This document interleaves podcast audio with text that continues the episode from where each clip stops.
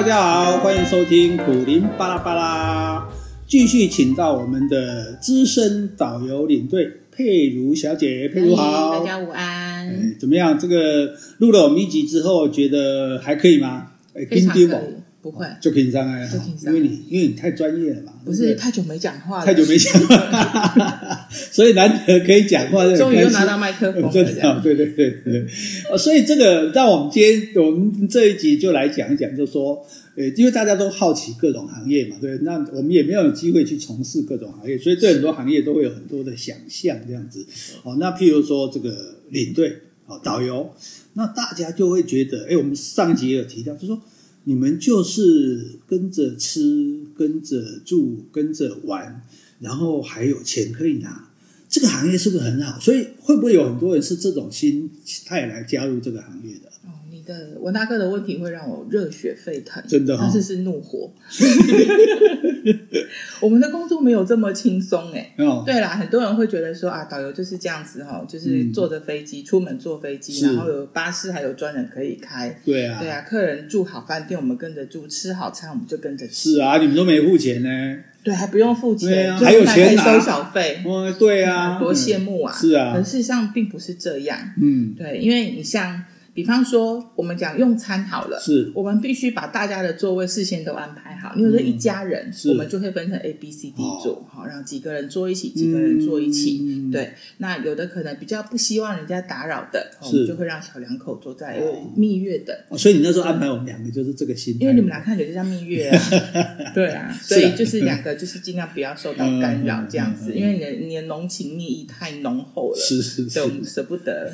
破坏，嗯嗯对，那呃就会把大家都位置都分配好。嗯，那像有的餐厅，他可能没有会讲中文的人，哦、我们就会让大家在吃过一段时间之后呢，是啊，问大家需不需要添饭啦，嗯、好，那个火够不够啦，嗯、等等的。哎，安顿好之后，我们才可以去用餐。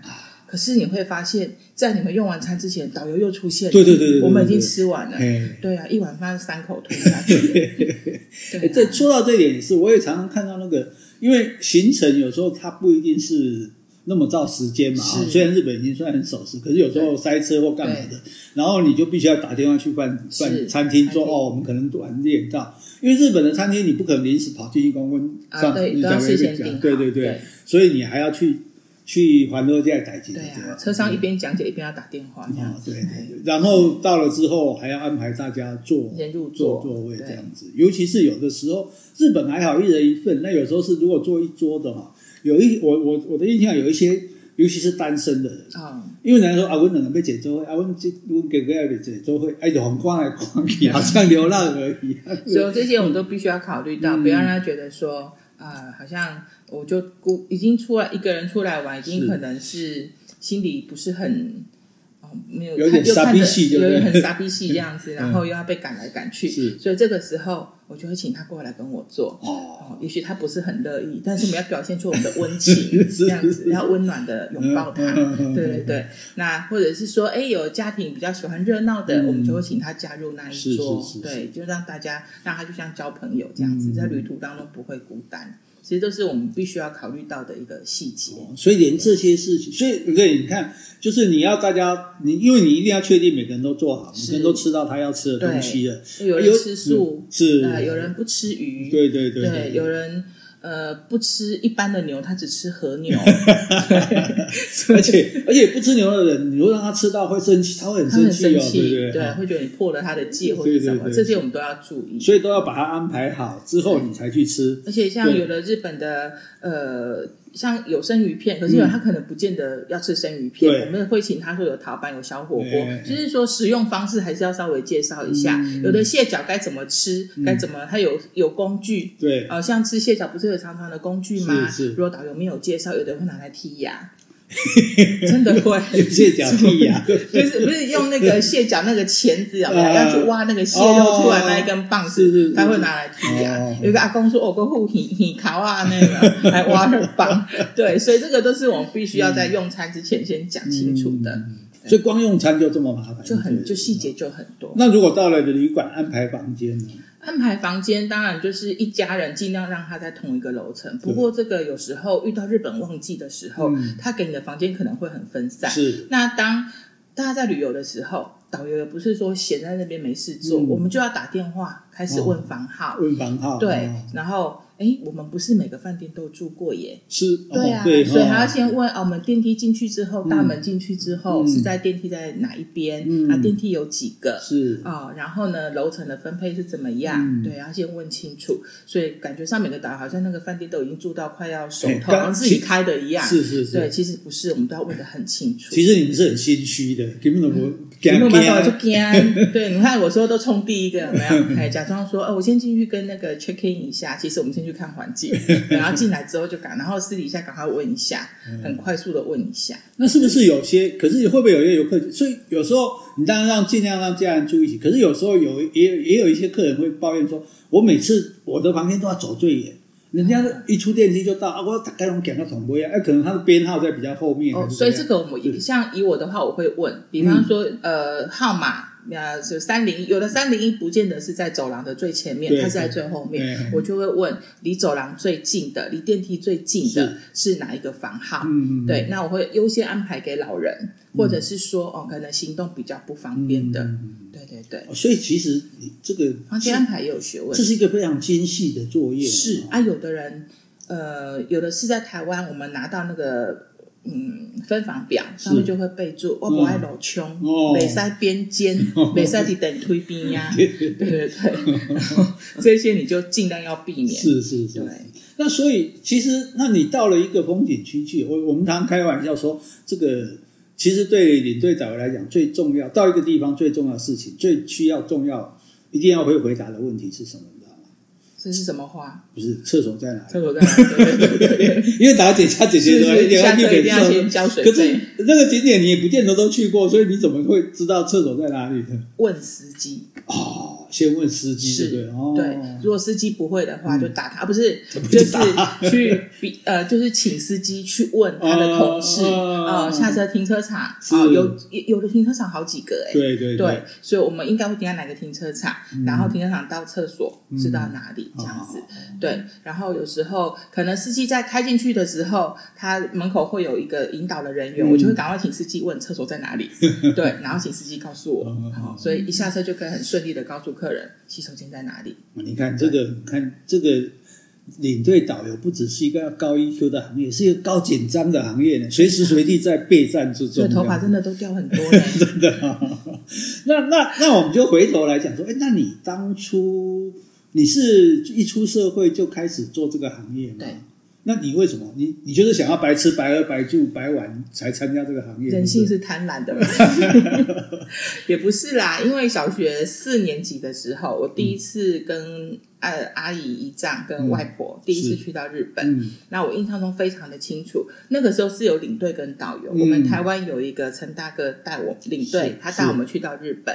那日本就交给一个当地的导游，他姓严，严格的严。那那位导游，呃，前一阵子已经往生了，可是我非常的感谢他，因为因为他的介绍，他对日本各种巨细靡遗的介绍，让我深深爱上日本这个国家，然后对这个行业有着无限的憧憬。对，所以你就觉得说，因因为你爱上了日本，你觉得你要把日本的美好介绍给大家，是啊，哦、对，所以你就来做这个行业。是，那你做这个行业，家人有什么意见呢？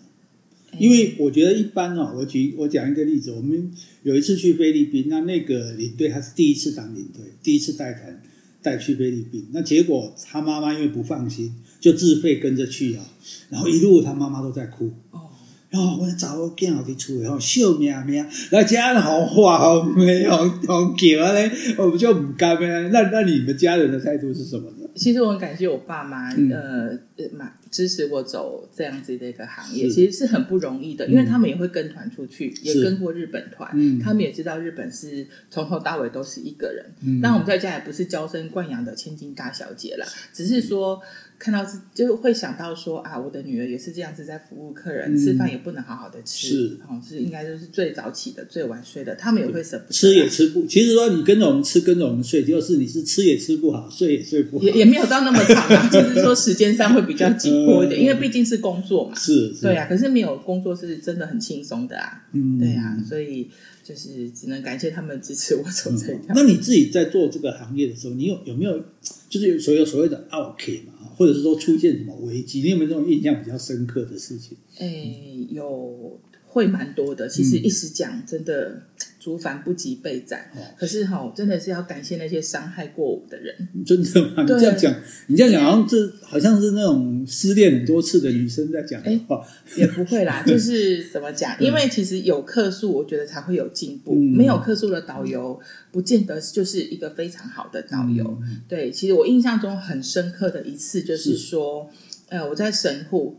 的某一间饭店，嗯、然后那个饭店很特殊，它是，是也不能讲特殊，就是它是有一个手扶梯，我们在一楼的大厅下车，嗯、然后手扶梯到二楼，它 check in 柜台是在二楼。嗯，对，那时候我比较没有经验，那时候刚带团的时候没有经验，所以呢，我没有提醒客人在一楼等我。嗯，对，我就让客人都跟着我走手扶梯上去。嗯、可是有个阿妈可能行李比较大，是，所以她就不小心。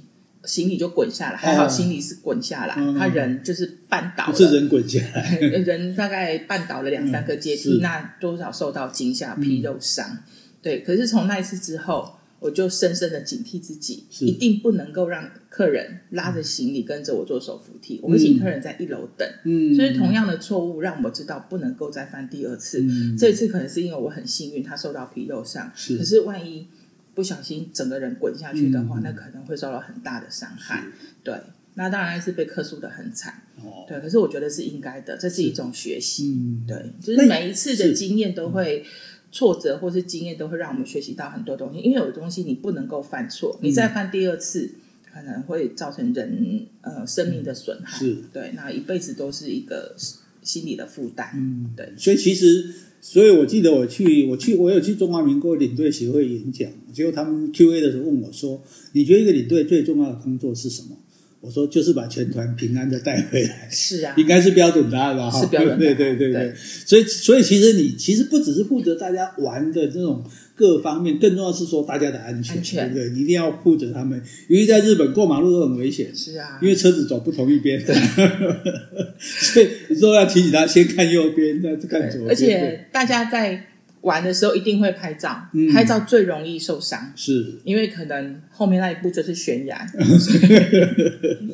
你就要一就要非常非常的一直在耳提面命，在车上不断不断讲、嗯、到大家都很烦，嗯、可是一定要讲，是是是，对，就是拍照的时候一定要小心，嗯、对，不要再越雷池一步。嗯、虽然往后一步，它可能风景拍起来更漂亮，是是。可是呢，可能就是会有一些。伤害这样子，所以还要一直盯着他们，对不对？对啊，所以大家其实，在玩的时候，我们看起来好像是很轻松的在拍照，我们是在拍违规的人啊，不是？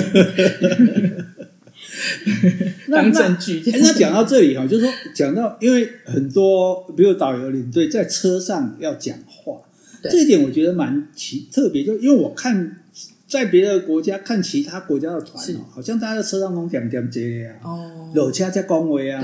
啊，好像可是我们台湾的大家的游客的习惯，你就一定要叫导游领队在那边讲话这样。那你自己觉得这个讲话对你来说是一种负担还是一种乐趣？是一种乐趣。是啊，对，大家讲话讲的言之有物，嗯，比方说风花雪月讲一大堆，嗯、因为你来到这边是那当然我们并不是从小就出生在日本的，嗯、我们可能对日本的历史各各种的。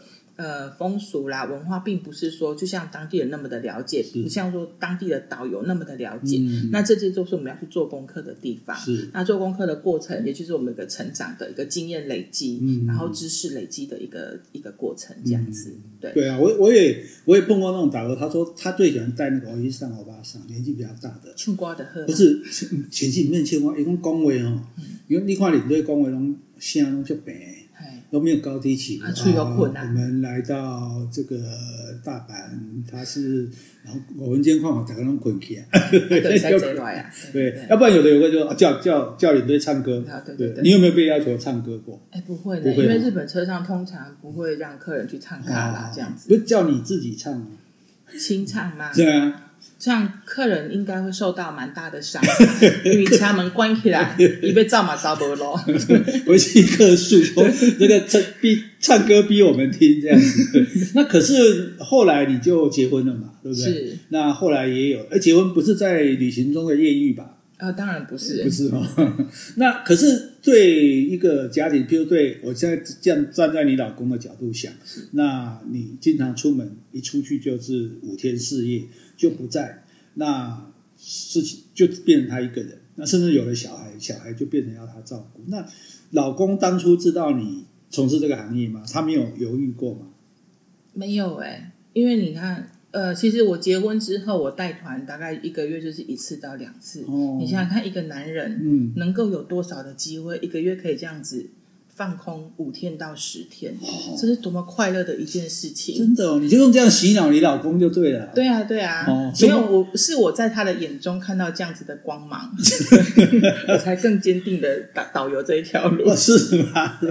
哎，你这样讲，你们这感情到底好不好？非常好，那小别胜新婚啊。哦，所以所以就说，呃，他其实不会在意说你这样不在吗？你觉得就你觉得这样子是？有一个距离的美感啊，是啊，因为结婚前就知道说我是从事这个行业嘛，嗯嗯、对啊。那当然一开呃，后来有了小孩之后，也很感谢长辈，那时候是跟公婆住，他们会帮我料理小孩的很多事情。那后来不同住之后，因为我先生他就要很辛苦早起。哦，带小孩上学啦，帮他们安排很多的事情。可甚至于我那五天不在，是他就下午要请假在家陪小孩。哦，对。可是觉得这是一个小孩成长其实很快，这是一个亲子陪伴的过程，也是很难得哎。是哈，哎，为什么？